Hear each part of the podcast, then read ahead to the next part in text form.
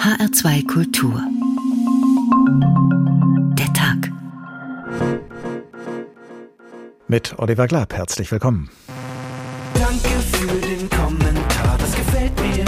Leid mich am Arsch. Da da di, da da da. Kannst mich gern mal dran liken. Jedenfalls, die Sache ist die, ich mag Hintern.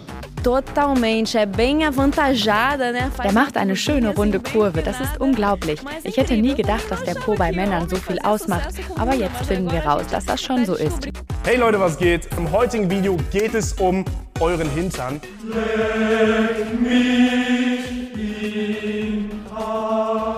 Ich fand einfach, dass dieses Körperteil viel zu wenig Aufmerksamkeit bekommt, also viel weniger als es verdient hätte.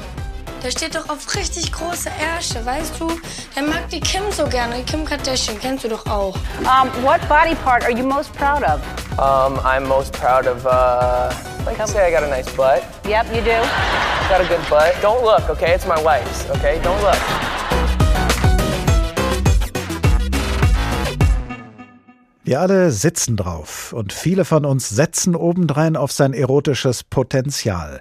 Denn wir selbst sehen ihn zwar nicht, aber wo wir gehen und stehen, kann er die Blicke der anderen auf sich ziehen, je nachdem wie ausladend oder einladend er ist. Deshalb schauen viele ihre Köpfe verdrehend immer wieder in den Spiegel und fragen sich, ob sie anderen den Kopf verdrehen können mit dem hintersten Teil unseres Körpers, für den es so unendlich viele Wortschöpfungen gibt. Von zärtlich bis vulgär, von drastisch direkt bis verschämt umschreibend, vom dezent gehauchten Po bis zum guttural gezischten Arsch. Noch mehr als Worte sagen Fakten, und wenn es um den Körper geht, ist die Sehnsucht nach alternativen Fakten groß. Deshalb wollen immer mehr Menschen ihre Kehrseite nicht mehr verstecken, sondern verschönern und werden damit zur allerwertesten Kundschaft der Gesäßchirurgie. Aber gespalten wie er selbst ist auch das Image des Po's. Ihn entblößt zur Schau zu stellen, kann deshalb nicht nur zu Höhepunkten führen, sondern auch zum Gipfel der Entrüstung. Push-up für den Po, der Hype ums Hinterteil, so heißt diesmal der Tag in HR2 Kultur. Und besonders groß ist der Hype dort, von wo aus schon so viele andere Hypes zu uns herübergeschwappt sind, in den USA nämlich. Denn bei den Reichen und Schönen und ihrer großen Fangemeinde, so berichtet unsere Korrespondentin Katharina Wilhelm, geht der Po inzwischen niemandem mehr am Arsch vorbei. Der Rapper Sir Mix-a-Lot sang schon 1992 darüber, wie gut er große, runde Hintern bei Frauen findet. Entgegen des Trends damals. Anfang der 90er Jahre war das Schönheitsideal bei Frauen nämlich ein sportlicher, muskulöser Körper und ein eher flacher, kompakter Po. Doch das hat sich geändert, sagt beispielsweise der Schönheitschirurg Sean Comics in der Wendy Williams Talkshow. Der Trend der großen Hintern wurde populär, als die Stars angefangen haben, ihre Kurven zu akzeptieren. Kim Kardashian, Jennifer Lopez, Nicki Minaj, anstatt sich dafür zu schämen, zeigen sie ihn. In Hollywood scheint der Po das Dekolleté auf jeden Fall abgelöst zu haben. Überall sind Hintern zu sehen, vor allem in den sozialen Medien wie Instagram oder TikTok oder auch in Musikvideos. Die beiden Rapstars Cardi B und Megan Thee Stallion schmiegten ihre voluminösen Popos im Musikvideo zu ihrem Song WAP aneinander. Sehr zum Missfallen übrigens von konservativen Politikern in den USA, die einen Sittenverfall witterten. Zu den populärsten Poserinnen gehört Reality-TV-Star Kim Kardashian. Das Titelbild des Medien- und Kulturmagazins Paper Mag, auf dem sie ihr nacktes, eingeöltes Gesäß präsentierte, ist mittlerweile fest in das popkulturelle Gedächtnis der Amerikaner eingraviert. Überhaupt wird wohl über kein Körperteil so oft geschrieben und geredet wie über Kim Kardashians Hintern. Vor allem darüber, ob ihr Po auch echt ist. Selbst ihre Schwestern rätselten in einer Folge der Reality-TV-Show Keeping Up with the Kardashians, ob sie etwas habe machen lassen. Do you think her ass is fake? No, do you? Sometimes.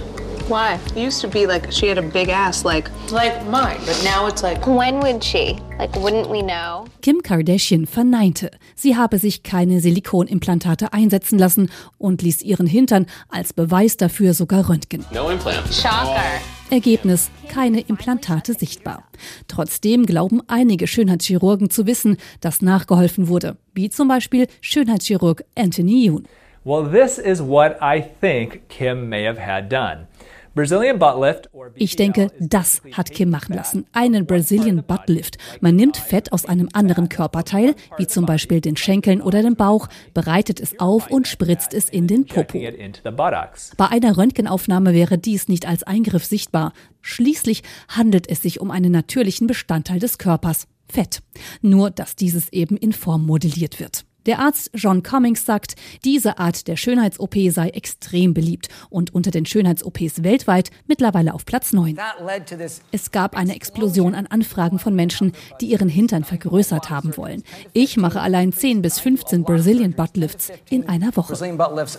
Das Phänomen Kim Kardashian beschäftigt nicht nur Schönheitschirurginnen, sondern auch Akademikerinnen wie Meredith Jones von der Brunel Universität in London. Im Herbst wird sie sich in ihrer Vortragsreihe genannt genannt Kim-Posium, dem Medienphänomen Kim Kardashian annähern. Diskutiert wird in den Uni-Vorträgen beispielsweise die Frage, wie feministisch Kim Kardashian ist und ob der Trend zum kurvigen Körper nicht besser sei als das Ideal eines dünnen Supermodels. Auch wenn ihr Körper fast cartoonartig geworden ist, ist er doch ein Körper, der eher den Körper einer normal ausschauenden Frau widerspiegelt. Trotzdem bliebe das Problem, dass dieser Körper wahrscheinlich nicht natürlich, sondern nur mit Hilfe von vielen operativen Eingriffen zu dem wurde, was er heute ist. Und der bekannteste operative Eingriff zur Vergrößerung des Po's ist der sogenannte Brazilian Butt Lift, den unsere USA-Korrespondentin Katharina Wilhelm in ihrem Bericht auch schon erwähnt hat. Butt für Hintern, Lift für das, was man mit ihm macht, nämlich ihn zu heben, hervorzuheben. Und Brazilian, weil ein brasilianischer Arzt, der in den 60er Jahren eine Privatklinik in Rio gründete, als Erfinder dieser OP gilt. Aus den aktuellsten statistischen Daten, die vorliegen, geht hervor, dass sich im Jahre 2019 weltweit fast eine halbe Million Menschen den Po hat vergrößern lassen. Das sind gut 60 Prozent mehr als vier Jahre zuvor. Ein Anstieg, wie es in diesem Zeitraum bei keiner anderen Schönheits-OP eingegeben habe. Und bei uns in Deutschland haben sich im Jahre 2019 mehr als 5000 Menschen für eine solche Operation entschieden. Professor Henrik Menke leitet die Klinik für plastische, ästhetische und Handchirurgie am Sana Klinikum Offenbach und er leitet den Hessischen Landesverband der Deutschen Gesellschaft der plastischen, rekonstruktiven und ästhetischen Chirurgie. Guten Tag, Herr Professor Menke. Guten Tag. Welche Menschen kommen denn zu Ihnen, um sich den Po operativ vergrößern zu lassen? Es ist eigentlich eine neue Generation, die da kommt. Also es sind im Vergleich zu anderen Eingriffen der ästhetischen Chirurgie vor allem jüngere Menschen, also zwischen 20 und 30. Es ist eigentlich die Generation, die im Wesentlichen auch mit Social Media sehr aktiv ist und sich dadurch natürlich auch sehr beeinflussen lässt. Mit welchen Vorstellungen und Erwartungen kommen die Menschen zu Ihnen? Zeigen die Ihnen zum Beispiel Fotos von prominenten Vorbildern, denen Sie nach der OP ähneln wollen? Ja, das ist da natürlich sehr verbreitet, weil diese Generation auch gelernt hat, dass man die Realität, so wie sie ist, nicht unbedingt akzeptieren muss. Die Bilder, die Sie auch im Internet sehen oder die Sie über Apps laden können, sind natürlich auch manipuliert oder können manipuliert werden. Und da haben Sie ganz klare Wunschvorstellungen und orientieren sich an dem, was in dem vorigen Beitrag auch angeklungen ist, was Prominente heute vorgeben. Spielt da auch der Gedanke eine Rolle, sexy sein zu wollen für den aktuellen oder den Wunschbeziehungspartner? Ja, das kann natürlich auch der Fall sein. Denn es ist so, dass die neuen Kurven, Kurvendimensionen, die hier sozusagen als Idealbild vermittelt werden, da auch eine große Rolle spielen. Wenn Sie vor vielen Jahren hatten wir die ganz schlanken Models, dann kamen die etwas fülligeren, busenbetonten. Und jetzt geht es nicht nur um die Brust vorne, sondern es geht auch um die Hügel hinten, also um ein kräftiges Gesäß. Das Ganze mit einer Wespentaille verbunden. Und das äußert sich zum Beispiel darin, dass die Schönheitsmaße, die wir heute haben, vielleicht bei dieser Generation noch etwas modifiziert sind. Hat man früher von 90, 60, 90 gesprochen, so ist das vielleicht heute bei 90, 60, 110 angekommen als Ausdruck, dass das Gesäß wesentlich voller ist, als es noch vor vielen Jahren sein sollte. Wie führen Sie nun die Gespräche mit denen, die zu Ihnen kommen? Informieren Sie nur über die Operation oder hinterfragen Sie auch schon mal die Motive derjenigen, die sich operieren lassen wollen? Es gehört natürlich dazu, dass man auch eine gewisse Analyse betreibt, was den Patienten veranlasst, nach einem solchen Eingriff sich äh, zu orientieren oder einen solchen Eingriff durchführen lassen zu möchten. Denn das darf nicht ein Momenteindruck sein, der einen prägt. Das ist ja doch, wenn Sie so wollen, ein folgenschwerer Eingriff. Und gerade bei den Eingriffen bei denen ästhetische Komponenten im Vordergrund stehen, die also nicht zwingend gemacht werden müssen, muss der Arzt natürlich auch sorgfältig aufklären, ob der Patient sich der Risiken bewusst sind, die damit verbunden sind. Oder man muss auch sehen, ist das wirklich jetzt der innige Wunsch des Patienten, der wohl überlegt ist, oder ist es die Einflussnahme des Partners, der da auf einen größeren Hintern drängt. Das gilt genauso für eine Brustvergrößerung. Stichwort Risiken. In einem Artikel der Wochenzeitung Die Zeit habe ich den sehr drastischen Satz einer Patientin gelesen, die über ihre Suche nach dem passenden Chirurgen gesagt hat, ich wollte einen Arzt ohne Todesfall. In der Tat gibt es bei Po-Vergrößerungen eine höhere Todesrate als bei anderen Schönheits-OPs. Was macht denn gerade diese Operation so gefährlich?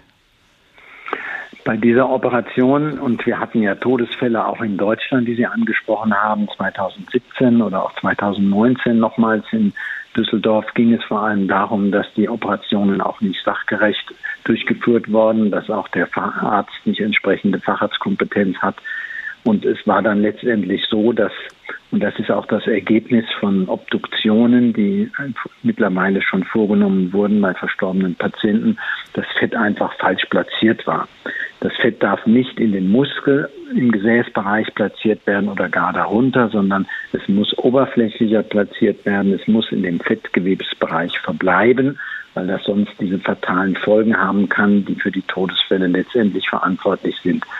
Natürlich muss der Arzt, ich sprach die Fachexpertise an, die man etwa als plastischer Chirurg im Rahmen einer sechsjährigen Ausbildung erwirbt, dann auch gute anatomische Kenntnisse haben. Und es schadet vielleicht auch nicht, wenn er auch in dieser Region schon operiert hat und weiß genauer, was dort vorliegt und wo er sich bewegt, wenn er mit der Fettverteilung dort beginnt. Also das ist ganz wichtig. Wobei dann eben äh, erschwerend hinzukommt, dass die Bezeichnung Schönheitschirurg äh, in Deutschland nicht geschützt ist, dass sich also auch Leute so nennen können, die die sechsjährige Weiterbildung nicht gemacht haben. Ist, wie groß ist dieses Problem nach Ihren Erkenntnissen? Ja, Sie sagen es, das ist sicher ein großes Problem, dass auch der Gesetzgeber da keine Vorgaben gibt, sondern im Grunde genommen kann jeder Arzt alles machen. Und für viele ist da auch vielleicht eine gewisse Verlockung, dass die Schönheitschirurgie ein kommerzieller Erfolg in der Tätigkeit wird und man leicht damit sein Geld verdient.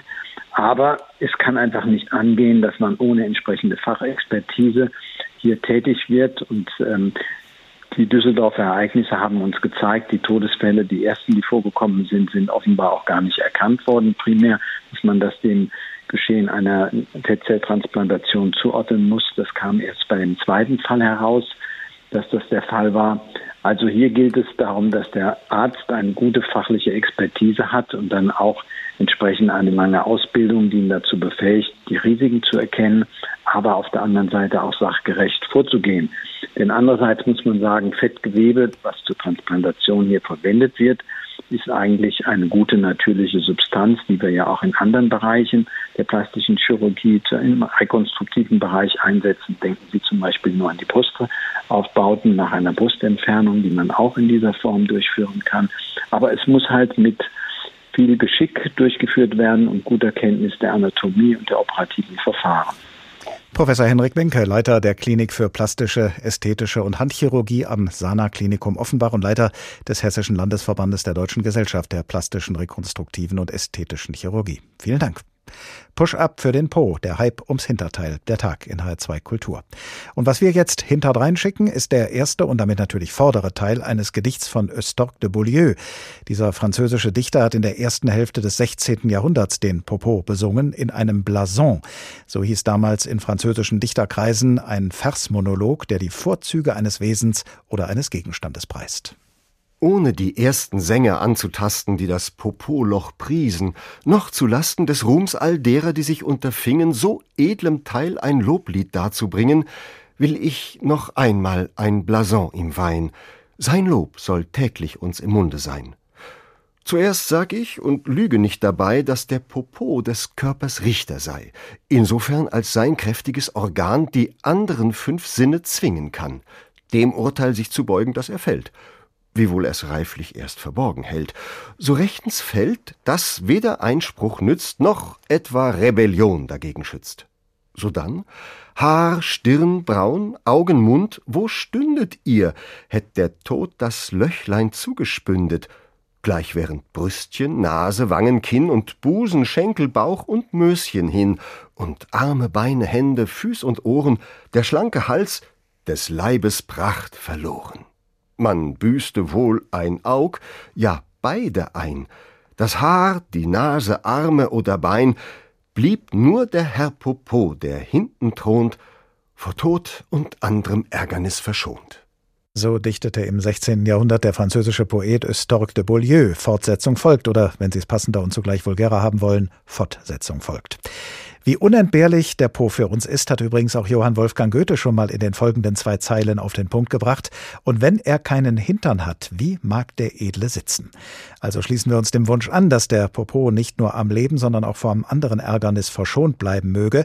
Wobei aber einige Menschen, wie wir gehört haben, bereit sind, einiges an Ungemach auf sich zu nehmen, um ihren Po zu vergrößern, in der Hoffnung, ihn dadurch auch zu verschönern. In erster Linie nehmen Frauen die Mühsal und das Risiko einer entsprechenden Schönheits-OP auf sich. Männer hingegen hingegen vertrauen, wenn sie denn denselben Wunsch haben, eher auf sportliche Anstrengungen. Und wie man auf diese Weise am besten den Hintern hochkriegt, darüber spreche ich jetzt mit Marco Kral, stellvertretender Chefredakteur der Zeitschrift Mainz Health. Guten Tag. Hallo, Herr Glab. Auch Sie und Ihre Zeitschrift beschäftigen sich hin und wieder mit der Frage, was Männer tun können, um einen knackigen Po zu bekommen. Welche Gründe sprechen denn aus Ihrer Sicht und nach Ihren Erkenntnissen dafür, das überhaupt zu versuchen? Erotische oder gesundheitliche Gründe? Beides im Idealfall. Also tatsächlich gibt es etliche Umfragen, die durchaus festgestellt haben, dass viele Frauen bei Männern auf den Allerwertesten schauen. Also so ungefähr knapp 50 Prozent tun das. Also ein Knackpo ist durchaus von Vorteil, wenn man gerade beim Daten ist oder auf, auf Partnersuche oder Partnerinnensuche. Ähm, aber viel wichtiger ist natürlich der gesundheitliche Aspekt. Und da sollte man den Allerwertesten tatsächlich nicht außer Acht lassen, weil der sehr wichtig ist für ganz viele alltägliche Bewegungen, die wir machen. Also Tragen, Fahrradfahren, Treppensteigen, Klettern, Springen, muss jetzt nicht unbedingt irgendwie im Stadion sein. All bei diesen Tätigkeiten ähm, wird der Po beansprucht, beziehungsweise ist er der, der Kraftquell sozusagen für die Bewegung. So, wenn man nun zu dieser Einsicht gekommen ist, dass man vielleicht nicht bis zum Äußersten, aber durchaus bis zum Hintersten gehen sollte, um fitter zu werden, und wenn man die nötige Entschlusskraft auch noch aufgebracht hat, was sollte und was kann man dann tun? Welche sportlichen Betätigungen sind gut für einen knackigen Männerpo?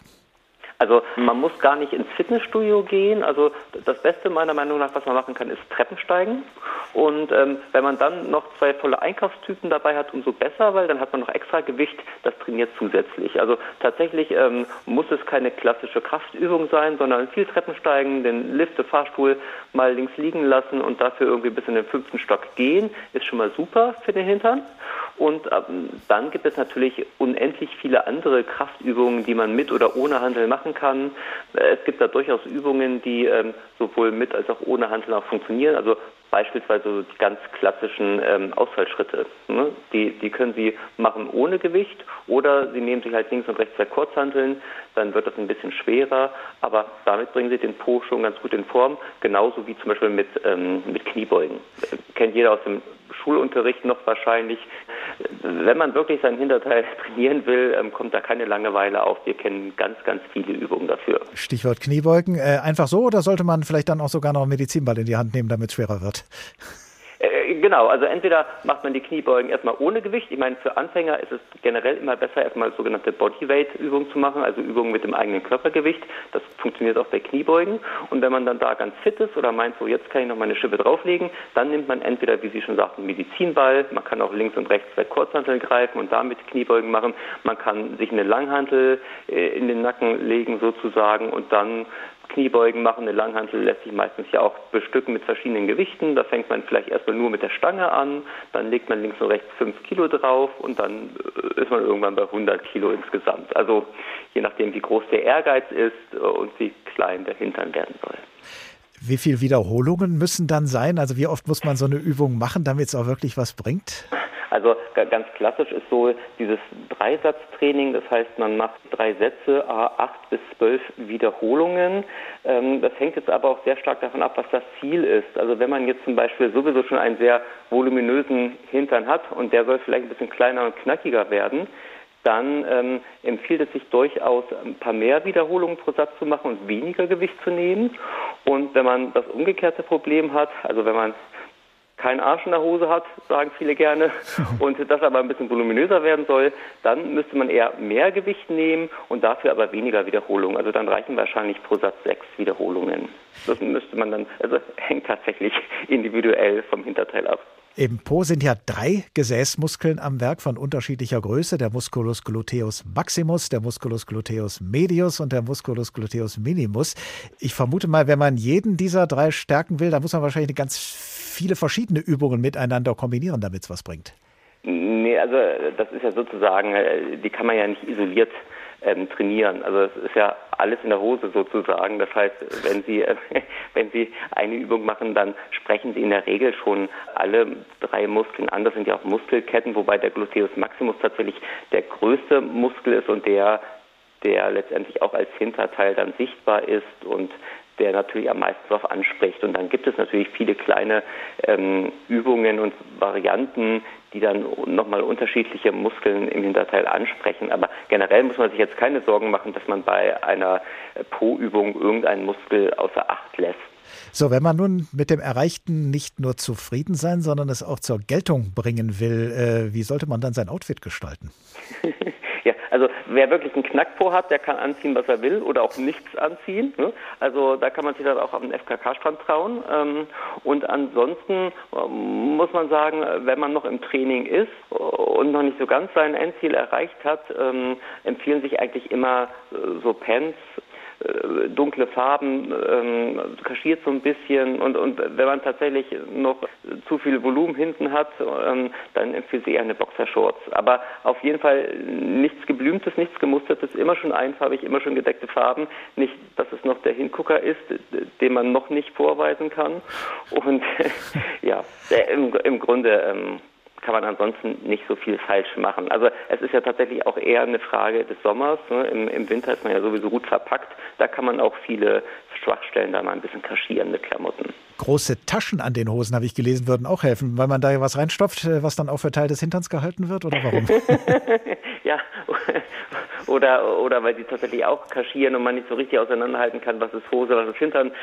Wobei große Taschen an den Hintern jetzt auch nicht jeder tragen kann, ehrlich gesagt. Ne? Also mhm. da muss man natürlich immer schauen, was ist mein Kleidungsstil, was passt zu mir. Und wenn das einhergeht mit, mit diesen Tipps, dann ist das ganz gut. Aber wenn man nie Hosen mit großen Taschen am Hinterteil hat, dann sollte man sie jetzt nicht unbedingt kaufen, nur weil man irgendwie seinen Hintern ähm, in Pose setzen will. Und da ruft schon der Nächste an, der einen Rat haben möchte. Marco Kral, stellvertretender Chefredakteur der Zeitschrift Man's Health. Vielen Dank. Ja. Mit einem derart gestellten Hintern kann man dann vielleicht sogar wie einst der Bomber der Nation Gerd Müller Tore schießen, worauf vor Gerd Müller vielleicht so ohne weiteres niemand gekommen wäre. Und das bringt uns zu meinem Kollegen Klaus Hofmeister, der seit 33 Jahren Privatpilot, Segel- und Gleitschirmflieger ist, denn er sagt, vielleicht auch zur Überraschung vieler, beim Fliegen geht gar nichts ohne den Po oder genauer gesagt ohne den Popometer. Er ist ein Instrument, das sich in keinem Cockpit findet, ohne dass es aber nach übereinstimmender Überzeugung der Fliegergemeinde nicht geht, der Popometer. Das sensibelste fliegerische Organ ist der Hintern. Vor allem beim motorlosen Fliegen. Wer in einem Segelflugzeug oder auch in einem Gleitschirm hunderte Kilometer nur mit der Kraft thermischer Aufwinde fliegen will, der braucht ihn, den Popometer. Und das ist leicht nachvollziehbar. Wenn man vertikale Strömungen, also Aufwinde und Abwinde durchfliegt, dann macht sich das zuerst im Sitzfleisch bemerkbar. Aufwinde erhöhen den Druck, der auf dem Allerwertesten lastet, und Abwinde vermindern ihn. Der Propometer ist also in erster Linie ein Drucksensor. Die Kunst des motorlosen Fliegens besteht nun darin, oben zu bleiben, also Aufwinde zu finden und Abwinde zu meiden. Dabei helfen auch technische Instrumente. Für die grobe Orientierung, ob es im Flugzeug hoch oder runter geht, gibt es den Variometer, der das Steigen oder Sinken anzeigt und akustisch durch hellere und dunklere sowie schnellere und langsamere Tonfolgen meldet.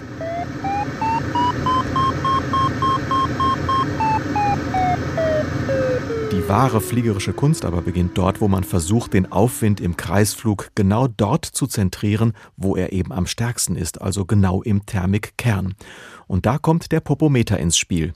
Ob man das Flugzeug vorhalten muss oder etwas mehr schräg legen und einkreisen, das alles ist reines fliegerisches Gefühl. Wenn durch Thermik mehr die linke Flügelseite nach oben zieht, meldet das der linke Steiß, man muss also nach links zentrieren oder eben nach rechts, wenn es rechts mehr drückt. Ein sensibler Popometer entscheidet darüber, ob man beim Überlandflug nach 20 Kilometern auf einer Kuhwiese absitzen muss oder am Abend ein 1000 Kilometer Dreieck geflogen hat. Allerdings hat der Popometer einen entscheidenden Nachteil. Er ist nicht Blindflug geeignet. In einer Wolke, wenn man keinen Horizont mehr erkennen kann und nur noch weißen Nebel vor sich hat, kann das Hirn die Druckmeldungen des Allerwertesten nicht mehr einordnen. Ohne Horizontbezug ist das nur noch ein nicht mehr verarbeitbares Stoßen oder Entlasten. Man sagt, dass ein Pilot ohne Blindfluginstrumente, also ohne einen künstlichen Horizont im Cockpit, nach durchschnittlich 20 Sekunden in einer Wolke die Orientierung verliert und abstürzt. Terrain, terrain, pull up. Der Flieger gerät in eine Steilspirale und wird aufgrund der hohen Gehbelastungen anschließend auseinanderbrechen. Alte Fluglehrer, die mit top ausgebildeten Linienpiloten zu tun haben, beklagen manchmal, dass diese zwar ein hochkomplexes Computersystem wie einen Airliner perfekt managen, aber trotzdem nicht richtig fliegen können. Der Popometer wird heute offenbar nicht mehr gut geschult.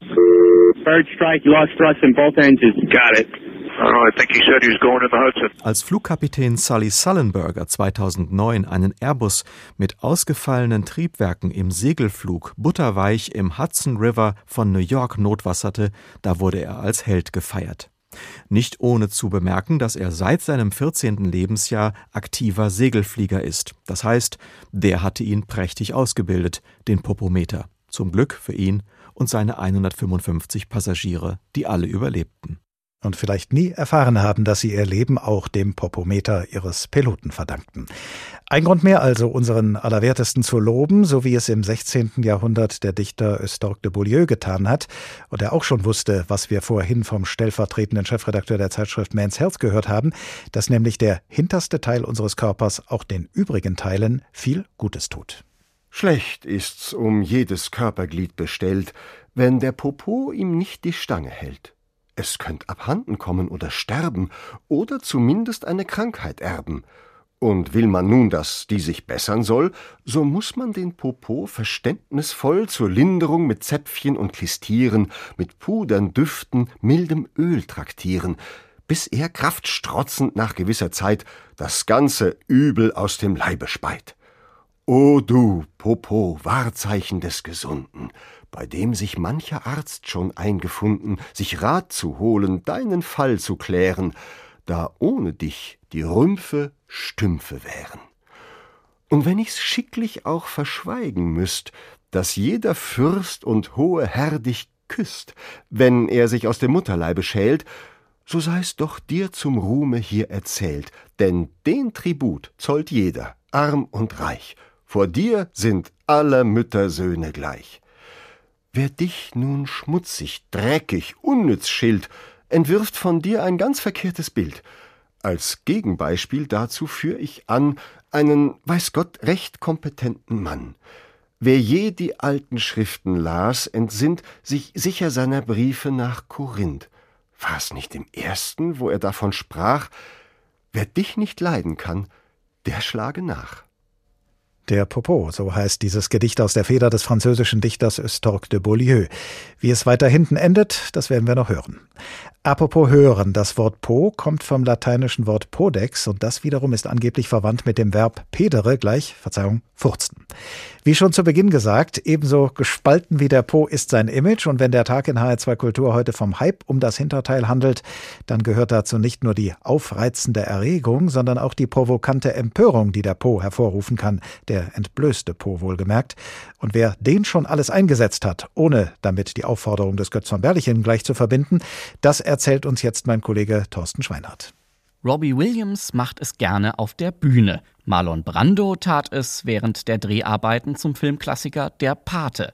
Und Rockgitarrist Angus Young machte daraus eine feste Showeinlage bei jedem ACDC-Konzert. Die Rede ist von Mooning, das Entblößen und Präsentieren des nackten Hinterns. Das Wort Mooning kommt vom englischen Wort Moon für Mond. Der Vollmond als bildliche Umschreibung für das menschliche Hinterteil findet sich schon seit Jahrhunderten, nicht nur im englischen Sprachraum. In den wilden 1960er Jahren hat sich in der amerikanischen Studentenszene daraus das Verb to moon someone entwickelt, für jemandem den blanken Hintern hinzuhalten. Der Vorgang ist denkbar einfach. Vorn überbeugen, Hosenboden runterziehen, Gesäß raus. Wichtig dabei, nur der Hintern wird entblößt, die Genitalien bleiben bedeckt. Die mit dieser Geste verbundenen Aussagen können allerdings umso vielfältiger sein.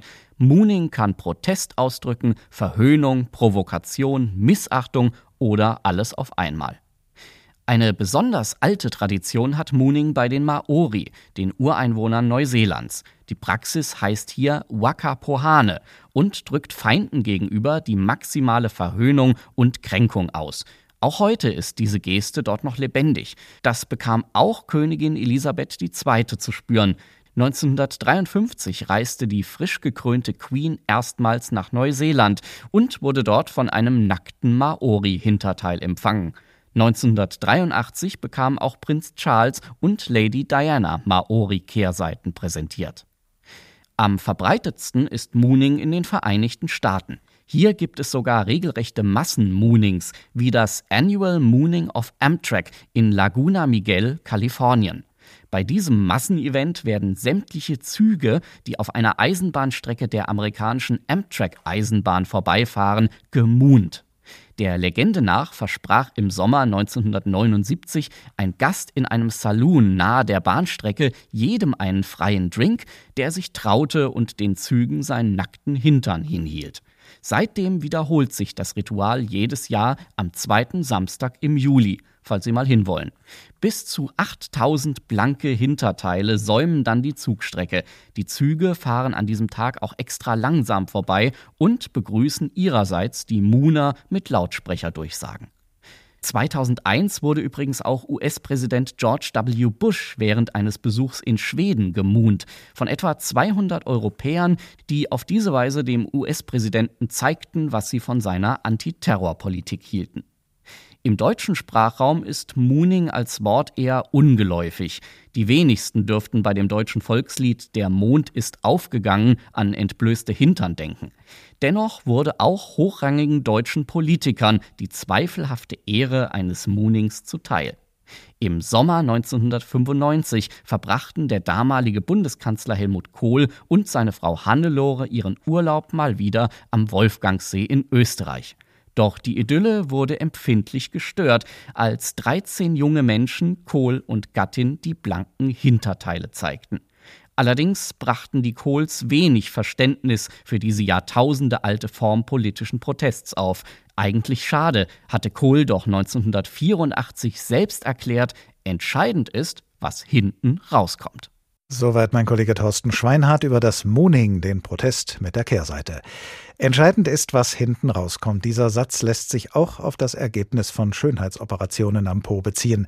In der Wochenzeitung Die Zeit wurde vor kurzem eine junge Frau zitiert, die eine Po-Vergrößerung hinter sich hatte. Sie erzählte, dass viele ihrer Freundinnen sie nun wegen ihrer krassen Proportionen bewunderten. Wespentaille plus großer Po. Aber sie sagte auch, ich weiß, dass so ein Körper nicht menschlich ist. Aber das ist nun mal das Ideal. Und daneben stand dann der schöne Satz, Wespen haben Wespentaillen, Menschen nicht. Und Menschen sehen auch nicht aus wie Gitarren, Kontrabässe oder Sanduhren. Professor Barbara Finken, Literaturwissenschaftlerin an der Ludwig-Maximilians-Universität München und Modetheoretikerin an der École des Hautes études en Sciences Sociales, einer Hochschule für Sozialwissenschaften in Paris. Guten Tag. Guten Tag. Woher kommt das menschliche Bedürfnis, so auszusehen, wie Menschen normalerweise nicht aussehen? Also ich glaube, das ist so alt wie die Menschen selbst. Äh, man hat immer den menschlichen Körper verändert, verformt, ihm ins Fleisch geschrieben, die idealen Proportionen angestrebt. Die haben sich natürlich mit der Zeit äh, geändert. Aber wo Sie schon mal sagen, Sanduhrfigur, das war ja auch im Rokoko durchaus so, dass wir eine ganz schmale Taille und dann ganz, ganz breite Hüften haben und dass es auch maßlos viele empirische Untersuchungen gibt, wo die Attraktivität des weiblichen Körpers an der Differenz zwischen Taille und Hüfte äh, gemessen wird. Das jetzige weibliche Schönheitsideal scheint ein großer Po zu sein. Zu Beginn der Sendung haben wir von unserer USA-Korrespondentin gehört, dass in Hollywood der Po sogar das Dekolleté abgelöst habe, was die Aufmerksamkeit und den Hype drumherum angeht. Wie sehr haben sich denn Schönheitsideale in den letzten, sagen wir mal, 100 Jahren gewandelt, gerade auch was den Po angeht? Also ich würde so sagen, dass eigentlich die Emanzipation der Frauenmode mit der Betonung von Po und Beinen anfing.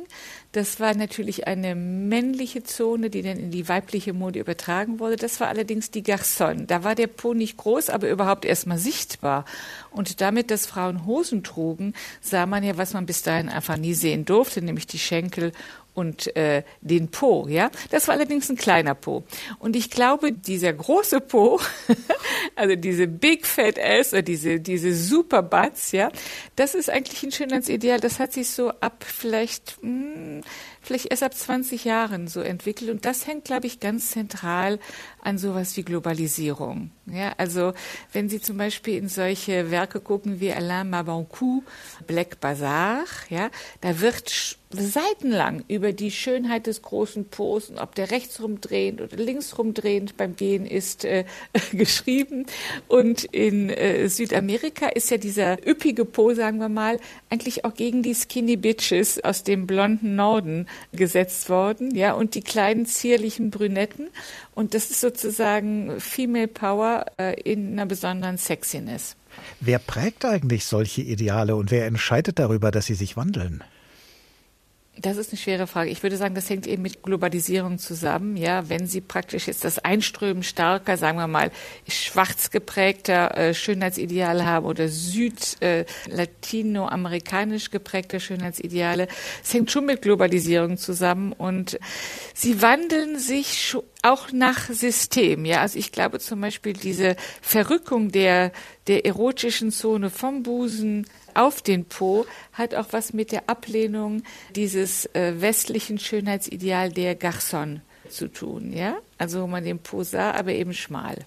Der Trend zum großen Po, so haben wir das vorhin im Bericht unserer Hollywood-Korrespondenten einen Schönheitschirurgen sagen hören, dieser Trend sei populär geworden, als die Stars angefangen hätten, ihre Kurven zu akzeptieren.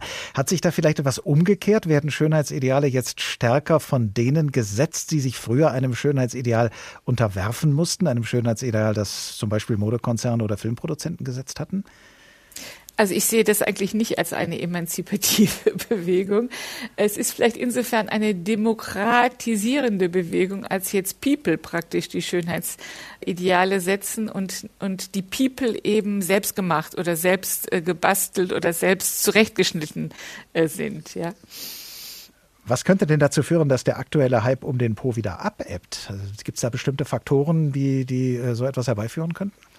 Ach, ich glaube, das wird sich auch wieder, äh, das wird sich auch wieder beruhigen. Also das ist praktisch, wenn Sie das so wollen, pornografischer Körper gegen einen sublimierten ähm, Mannequin-Körper. Und das schwankt immer hin und her und das wird sich auch irgendwann mal wieder zurückentwickeln. Professor Barbara Finken, Literaturwissenschaftlerin und Modetheoretikerin, vielen Dank bis hierhin. Wir sprechen gleich nochmal miteinander. Jetzt aber wollen wir erstmal hören, was im Gedicht des französischen Poeten Estorque de Beaulieu hinten rauskommt, einem Lobgedicht auf den Popo.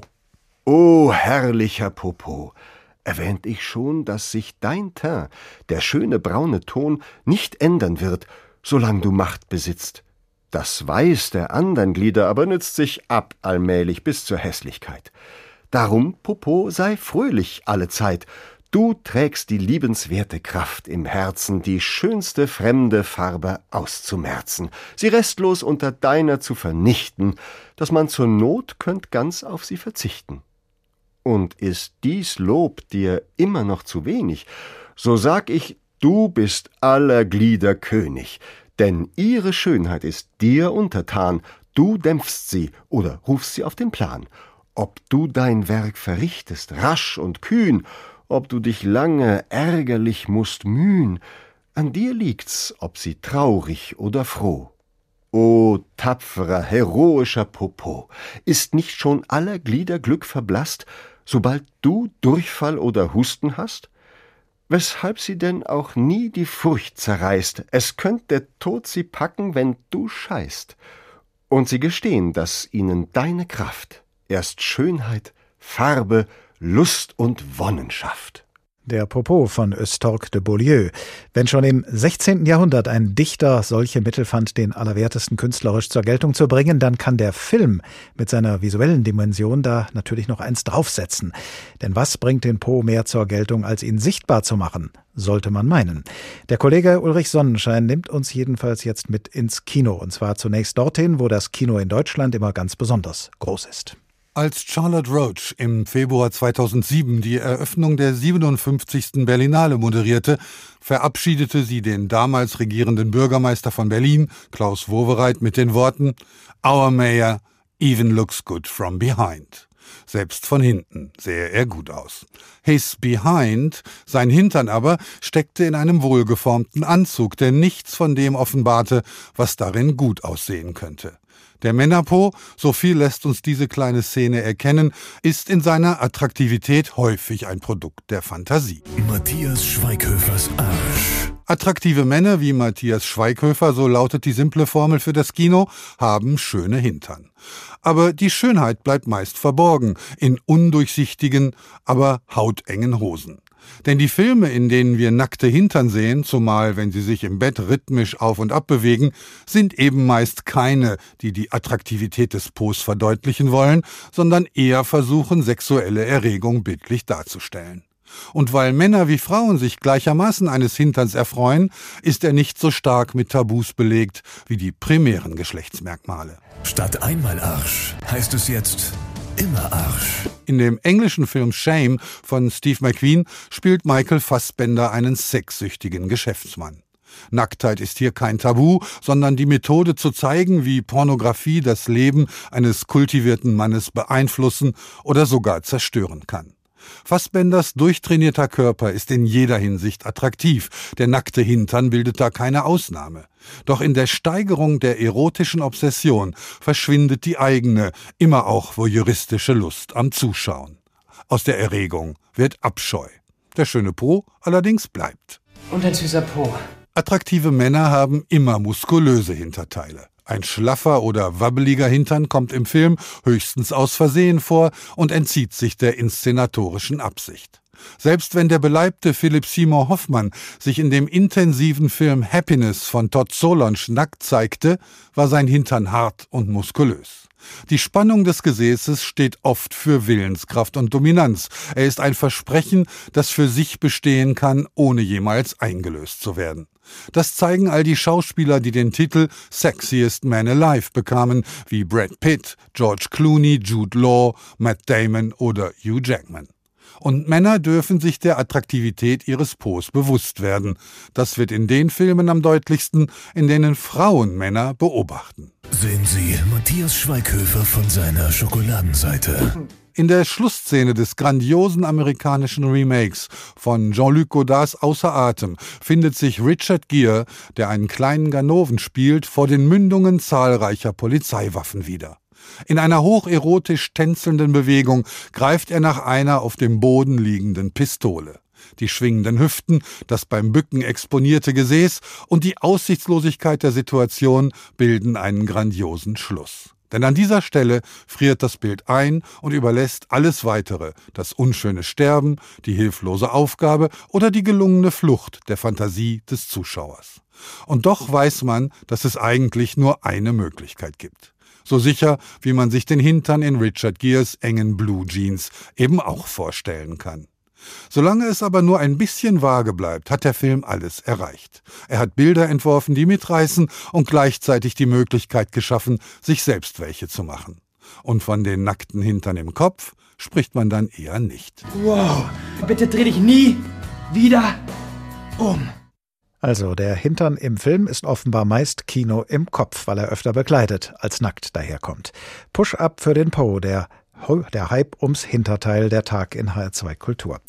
Wie viel Aufmerksamkeit und welche Art von Aufmerksamkeit Menschen in einer Gesellschaft oder Kultur dem Po widmen, das lässt sich in der Tat nicht zuletzt an der Kleidung ablesen, ob sie nämlich den Po verhüllt, kaschiert oder betont. Und darüber spreche ich jetzt mit Professor Barbara Finken, Literaturwissenschaftlerin und Modetheoretikerin, die immer noch mit uns verbunden ist. Frau Professor Finken, beim Dekolleté gibt es ja immer wieder die Neigung, mehr zu enthüllen als zu verhüllen, durch die Gestaltung eines Ausschnitts etwa oder durch transparente Stoffe. Hat man das jemals auch in vergleichbarer Weise beim Po getan? Absolut. Ich meine, wenn Sie sich die ganzen Renaissance-Bilder angucken, wenn Sie noch bis ins 18. Jahrhundert gehen, äh, war das für Männer zentral, einen starken äh, Po zu haben und den sah man wie nackt abgebildet durch diese ganz dünnen Leggings, würden wir heute sagen. Ja, also das, das war eine Mode, die die Renaissance vollkommen bestimmt hat. Die wurde sogar in seinen Proportionen genau herausmodelliert, ähm, durch Streifen betont und lange starke Beine und ein starker, also ein muskulöser Po waren Ausweis von Männlichkeit und den hat die Mode vor allen Dingen in der Renaissance, aber eigentlich bis ins frühe 18. Jahrhundert ganz massiv in den Vordergrund äh, gerückt. Woran liegt das, dass äh, sich das anfangs als ein Schönheitsideal für Männer herausgebildet hat und äh, nicht für Frauen? Naja, die Frauen mussten, also die Frauenmode verdeckte den Po und natürlich unter dem Rock und auch die, auch die Beine. Und das war etwas, was man bei Frauen nicht sehen durfte. Man konnte nur, man durfte nur äh, den Busen sehen. Die Männer waren, in, wenn Sie so wollen, sehr viel schamloser in dem zur Schaustellen ihrer Körper. Und das schöne Geschlecht waren vielleicht sogar eher die Männer als die Frauen. Die Männer stellten auch ihre Genitalien, also in diesen Schamkapseln, unübersehbar in den Vordergrund und prunkten sozusagen mit den Fa Familienjuwelen. Ja, all das war für die Frauen, die eigentlich ähm, verhüllter, schamhafter waren, ähm, nicht der Fall. Deswegen galten ja Hosenrollen als so wahnsinnig sexy und so unheimlich anziehend, weil darin Frauen zeigten, was eigentlich immer verborgen war, nämlich Beine und Po. Wann hat das angefangen, dass die Frauen äh, ebenso wie die Männer äh, jetzt auf den Po bezogen zeigen konnten, was sie hatten? Also das hat angefangen äh, mit dem Hosentragen der Frauen. Das ist verstärkt worden dann tatsächlich mit der modernen Mode, mit dem immer kürzer werdenden Röcken, mit den immer enger sitzenden äh, Hosen. Also Anfang des 20. Jahrhunderts würde ich sagen, hat das angefangen und sicherlich mit der Jeansmode für Männer und für Frauen in den 70ern äh, einen Höhepunkt erreicht die Art und Weise, wie Frauen und Männer äh, ihre Pos äh, zur Schau stellen konnten oder wie das durch Kleidung dann unterstrichen wurde, hat sich das dann eher parallel entwickelt oder eher kontrastiv? Wie äh, nehmen Sie das wahr im Laufe der Jahrhunderte? Kontrastiv. Also mit der französischen Revolution ist die erotische Zone der Männer, nämlich Po und Beine, auf die Frauen übergegangen, die jetzt ähm, Beine und Po zeigen durften wie gesagt, in immer kürzer werdenden Röcken, in immer enger sitzenden Hosen. Die Männer hingegen bis zu Marlon Brando eigentlich, also bis zu Jeans und T-Shirt. Äh, die Männer hingegen haben ihr Geschlecht, ihr, ihren Po und ihre Beine im Anzug äh, verhüllt. Ja, da hat man ja auch von Pasteurröhren gesprochen. Also das war eben keine Seidenstrümpfe mehr, die jeden Muskel genau zur Schau stellen, sondern das war dann eben eine verhüllende, eine verdeckende Kleidung, die die unmittelbare Erotik äh, ja eben verschleiert, wie das früher die Frauen gemacht haben. Viel freizügiger als im gesellschaftlichen Leben kann man ja in der Kunst körperliche Attribute wie zum Beispiel den Po zur Schau stellen. Vielen von uns fallen da wahrscheinlich zuallererst antike Statuen ein oder die kleinen Engel an der Decke der Sextinischen Kapelle oder auch die Gemälde von Peter Paul Rubens. Was verraten uns solche künstlerischen Darstellungen von Hinterteilen über den jeweiligen gesellschaftlichen Hintergrund, über die jeweilige Zeit und ihr Verhältnis zu Sexualität und Erotik? Also ich glaube, in der Antike galt dieser nackte Männerpo, die sind ja meistens Männerpos, die die schönen Pos haben, ja.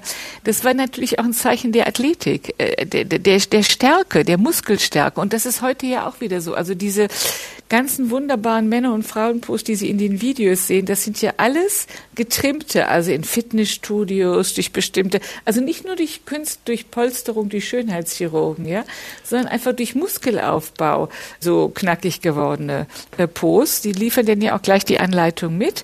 Und so war das in der Antike sicher auch, dass dieser starke Po einfach auch ein Zeichen von athletischer Kraft war. Was mir noch aufgefallen ist, der Po unterscheidet sich von anderen körperlichen Attributen dadurch, dass man den eigenen Po ja nicht ohne weiteres sehen kann, nur auf Fotos oder wenn man sich rückwärts vor den Spiegel stellt und dann nach hinten guckt. Aber auf den Po eines anderen Menschen kann man blicken, ohne dass der andere Mensch das sofort merkt, weil der Po ja nur dann für uns sichtbar ist, wenn der betreffende Mensch uns den Rücken zugewandt hat. Äh, ist mir beides aufgefallen, als ich über die heutige Sendung nachdachte. Ich weiß aber immer noch nicht, ob das eine tiefere Bedeutung hat. Sehen Sie eine? Naja, ich glaube, der Po ist schon irgendwie so ein Signal auch des äh, Follow Me. Ja, also es gibt ja auch bestimmte Rockkleider, in die denn so unten Falten eingenäht werden. Die heißen auch tatsächlich Suivez-moi jeune homme. Ja, also das Bewegen des Po's in einem Rock oder in der Hose ist schon auch, glaube ich, ein Signal für denjenigen, der hinter der Dame oder dem Herrn auf dem Trottoir äh, geht.